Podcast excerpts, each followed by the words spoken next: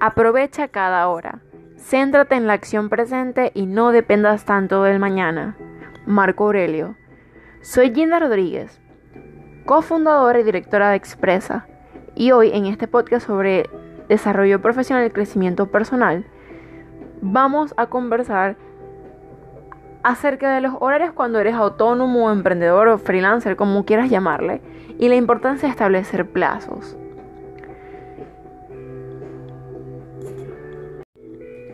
Cuando te hablan sobre las maravillas de emprender y de trabajar por tu cuenta sin ningún jefe que te presione y todo lo demás, te dice mucho sobre la libertad y la independencia que generas, el no tener que rendirle cuentas a nadie, el, ser tú mismo y trabajar donde quieras, cuando quieras y como quieras, ya sea en pijama porque no tienes videoconferencias o, o porque decides vestirte y verte mejor todos los días.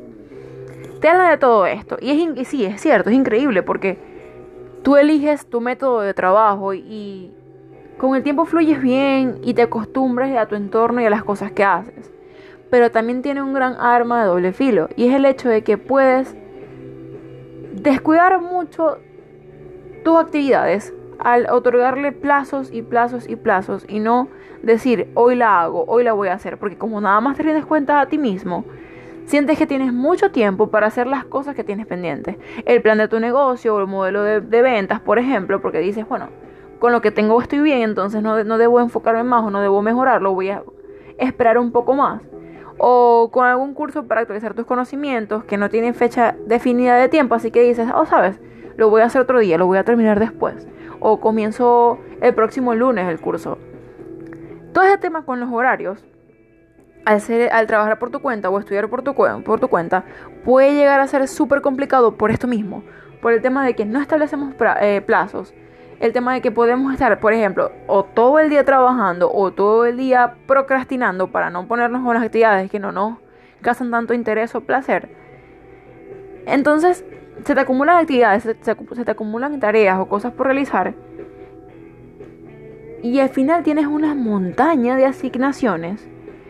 Te sientes ahogado, te sientes culpable y agobiado porque no has terminado nada de lo que tenías planificado o en tu agenda o en tu cabeza, depende del método que utilices, del teléfono, y no sabes realmente cómo comenzar ni, ni qué hacer. Por eso es importante que trabajando desde casa o trabajando por tu cuenta, como autónomo, como freelancer, como emprendedor, lo que sea que hagas, incluso si estudias y tienes largos plazos para entregar tus actividades, es importante tener una rutina o un horario que con disciplina se pueda seguir. La disciplina no es lo contrario a la libertad en lo absoluto. La disciplina te otorga la libertad. La libertad de saber que controlas tu vida, que la manejas, que eres el arquitecto de tu futuro eh, y que tú manejas en general lo que haces y que no haces. Una disciplina con un horario más o menos estructurado no debe ser, no debe ser restrictivo realmente, no tiene por qué ser restrictivo, pero sí darte cierta cierto orden en la forma en la que manejas tu día a día. Por eso hoy quería hablar sobre esto, porque siento que es algo que actualmente pasa mucho. Con todo este tema de la pandemia y estas segundas y terceras olas, nos hemos visto nuevamente relegados a estar en casa, a trabajar desde casa en muchas ocasiones. Y es importante no perder estos horarios y gestionar bien estas estructuras que nos den chance de tener una calidad buena de vida, tener un desarrollo continuo de vida, mejorar las cosas que queremos, pero al mismo tiempo cumplir con nuestro trabajo y con nuestros planes a mediano, corto o largo plazo. Entonces, ¿qué es lo que yo por lo general recomiendo? Tener una hora para despertarte, una hora para ir a dormir, una hora para hacer ejercicio, cual sea ejercicio que hagas, ya sea natación o, baile o ciclismo o de fuerza, que lo que sea que hagas ejercicio, eh, un tiempo para meditar, para hacer las comidas y horas específicas de trabajo, de concentración, donde te vas a dedicar a terminar las cosas que tengas pendiente para el día. Y no es que vas a tener 10 prioridades en el día, porque 10 prioridades de hecho no son prioridades Prioridades serían tener tres o cuatro tareas fijas de importancia. De hecho, siento que tres o cuatro es demasiada, pero hay gente que puede con tres o cuatro actividades. donde te enfoques plenamente en realizarlas, donde con el método Pomodoro o el método Eisenhower o ambos o cualquier método de organización que, utilices, te permita acabar con esas tareas. ¿Por qué? Porque al planificar las cosas que, que queremos realizar y al otorgarles una estructura, un plazo, una fecha máxima, es mucho más probable que la hagamos. Nuestra mente asimila que debemos realizarla para tener algún tipo de beneficio de ella. Y asimila también que tiene una fecha límite a la cual va a llegar. Si tienes un año, por ejemplo, para terminar un trabajo de investigación importante, no vas a dejarlo para un mes antes. Si sabes que es largo, que es tedioso, que hay mucho de investigar, que es mucho de, de aprender lo que sucede para poder explicarlo con las propias palabras. No lo vas a dejar para el último mes, vas a plantearte a lo largo del año para que puedas responder bien ante ello. Es lo mismo con el plan de negocios de tu emprendimiento o el modelo de negocios o las guías de contenido de las webs que estás manejando, de, la, de las redes sociales, no los vas a dejar para la semana antes o los vas a aplazar, sobre todo si es algo tuyo, no los vas a aplazar y aplazar y aplazar y luego no tienes nada que postear, no tienes algo que vender, no tienes una, una visión o misión definida porque has seguido aplazando todas estas cosas que tienes que hacer a lo largo del tiempo. Si esto te sucede también con clientes, es bastante negativo porque en caso de que el trabajo que es mal, no van a volver a contratar tus servicios, no van a recomendarte o no van a, a, a sentirse cómodos contigo y con tu producto. Es de suma importancia que siempre, en todo momento, seas responsable contigo mismo y con las personas que confían en ti. Eso, primero, va a elevarte como persona, vas a tener una mejor autoestima, una mejor confianza al darte cuenta que lo que haces tiene resultados eh, y también hará que otros, los que trabajen contigo, recomienden trabajar contigo, recomienden comprar tus servicios y productos, contratarte como profesional. Entonces, la conclusión en general de todo esto es la importancia de establecerte un horario, la importancia de establecerte plazos, la importancia de de que lleves cierta disciplina en tu rutina que puede llegar a ser muy desorganizada cuando no pones el foco en mejorarla, cuando no, no pones el foco en ella.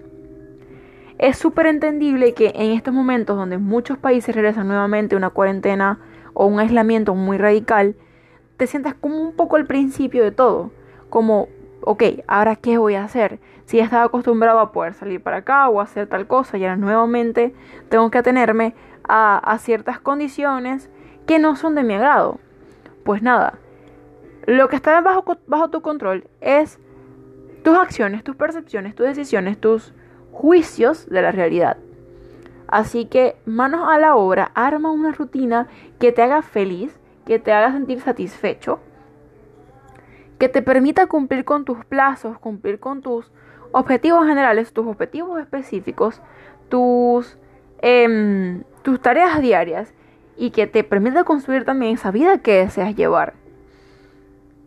Es decir, si a largo plazo lo que deseas es lanzar tu negocio, ponte manos a la obra, hazte un buen plan de negocios y hazlo realmente. Siéntate a definir tu mercado, tu nicho, tu producto, tu servicio, qué te va a diferenciar de otras personas, eh, qué te va a hacer destacar entre, entre tus competidores, cómo vas a atraer a los clientes. Siéntate, ponte en eso y manos a la obra, no tengas miedo ni a fallar, ni al fracaso, ni al que dirán, porque a fin de cuentas, solamente tú eres quien va a disfrutar de esos beneficios o no. Claro, tú y tus clientes.